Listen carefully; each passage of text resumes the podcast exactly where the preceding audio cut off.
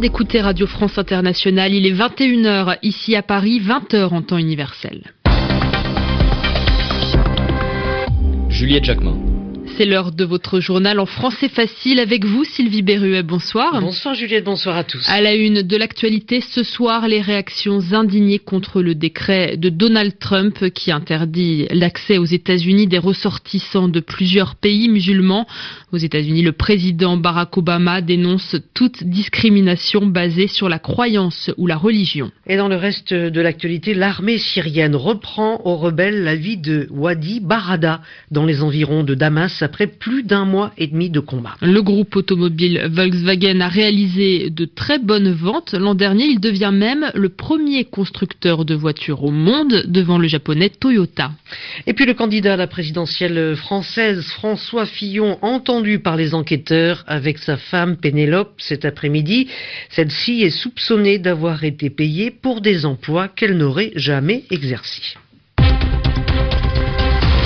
Le journal. Le journal. En français facile. C'est une vague de contestation qui s'étend contre le décret adopté par le président américain Donald Trump vendredi dernier, un décret qui interdit temporairement l'entrée aux États-Unis de personnes originaires de plusieurs pays musulmans. Aujourd'hui, plusieurs diplomates américains ont protesté officiellement contre cette décision et de grands patrons ont aussi montré leur inquiétude. D'ailleurs, la chaîne de café Starbucks et la plateforme de location Airbnb ont proposé leur aide à ceux qui étaient interdits d'entrer. Anne Verdaguet. Sur le compte Facebook du PDG d'Airbnb, un mail avec cette indication Contactez-moi directement si vous souhaitez offrir un logement gratuit aux réfugiés. Son message a été partagé plus de 11 000 fois au cours du week-end. Alors que les protestations se multiplient contre le décret anti-immigration signé par Donald Trump, les entreprises américaines montent au créneau. Le PDG d'Airbnb veut aussi aider à héberger les personnes empêchées de prendre un avion ce week-end en direction des États-Unis et qui n'auraient nulle part où dormir. Du côté de Starbucks, la chaîne de café américaine, le PDG n'a jamais caché son inimitié pour Donald Trump. En réponse à ce nouveau décret, Howard Schultz propose d'embaucher 10 000 réfugiés dans les cinq prochaines années. Des start-up canadiennes se sont aussi jointes au concert de protestation demandant au Canada d'ouvrir ses frontières à ses ressortissants interdits de territoire américain. Les talents et les compétences ne connaissent pas de frontières, ajoutent les 150 signataires dans une lettre ouverte. Enfin, Elon Musk, le célèbre PDG de Tesla, a demandé aux abonnés de son compte Twitter de lui faire des suggestions sur les amendements possibles au décret migratoire le même Elon Musk qui a été choisi par Donald Trump pour le conseiller sur sa politique économique. Anne Verdaguet. Et un peu partout dans le monde aussi, la contestation se poursuit. Le chef de la diplomatie française, Jean-Marc Ayrault, évoque une mesure dangereuse et préoccupante. D'après lui, il faudrait l'annuler. Oui, au Royaume-Uni, une partie de la population se mobilise. Le président américain doit venir dans le pays cette année. Il doit même y rencontrer la reine d'Angleterre. Eh bien, une pétition demande au gouvernement d'annuler tout simplement cette visite. Elle a déjà été signée par près d'un million et demi de personnes. Il faut dire que la chef du gouvernement, Theresa May, a déjà euh, choqué l'opinion en refusant dans un premier temps de critiquer ce décret contre l'immigration.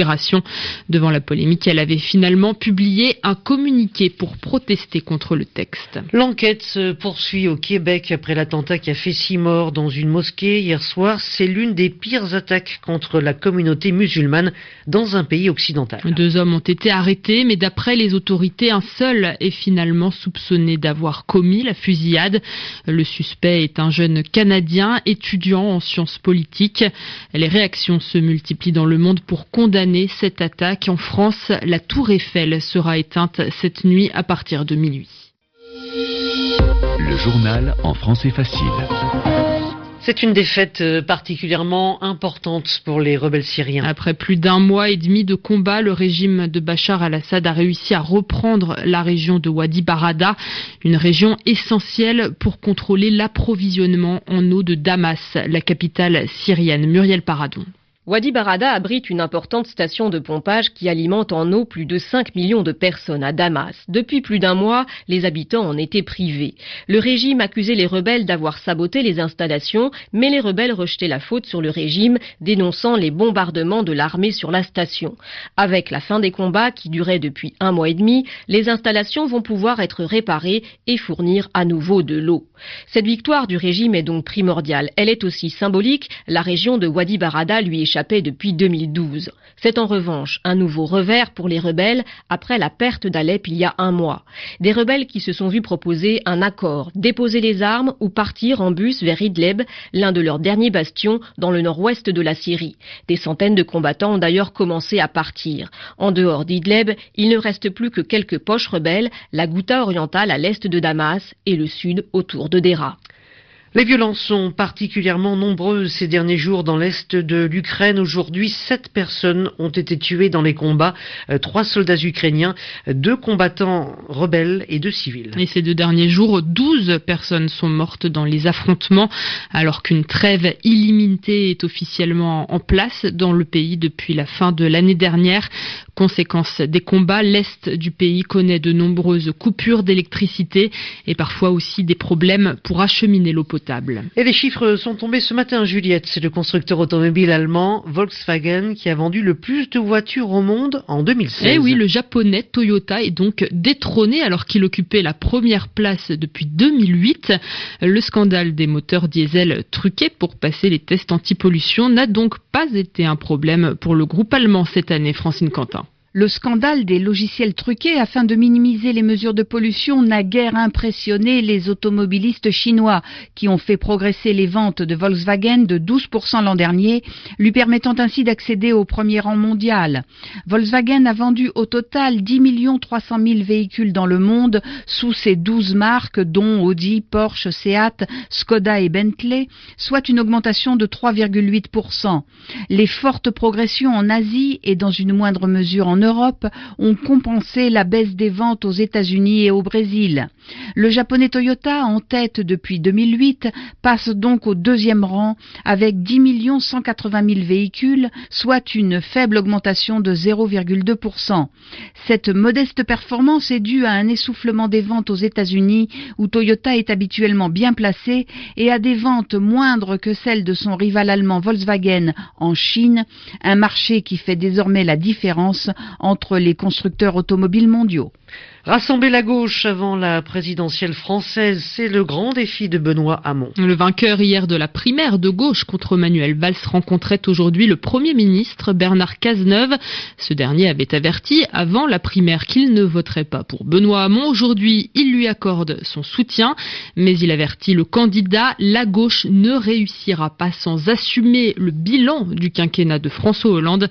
Réponse de Benoît Hamon, il maintiendra son cap, mais il promet aussi d'enrichir son programme avec les propositions venues des différentes tendances de la gauche. Et à droite, cette fois, le candidat à la présidentielle, François Fillon, a été entendu avec sa femme par les enquêteurs cet après-midi. Ils l'ont été dans le cadre de cette affaire qui embarrasse l'ancien Premier ministre depuis une semaine.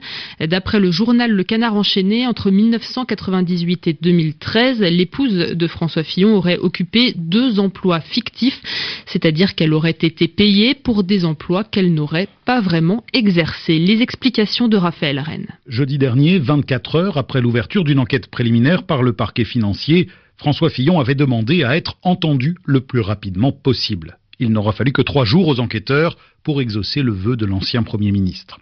Le lieu de cette double audition a été tenu secret. Ce que l'on sait, c'est que les époux Fillon avaient rendez-vous à 15h, heure de Paris, avec les enquêteurs de l'Office central de lutte contre les infractions financières et fiscales.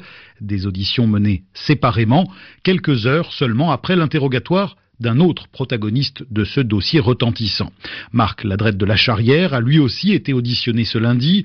Le riche propriétaire de la Revue des Deux Mondes avait salarié Pénélope Fillon entre mai 2012 et décembre 2013.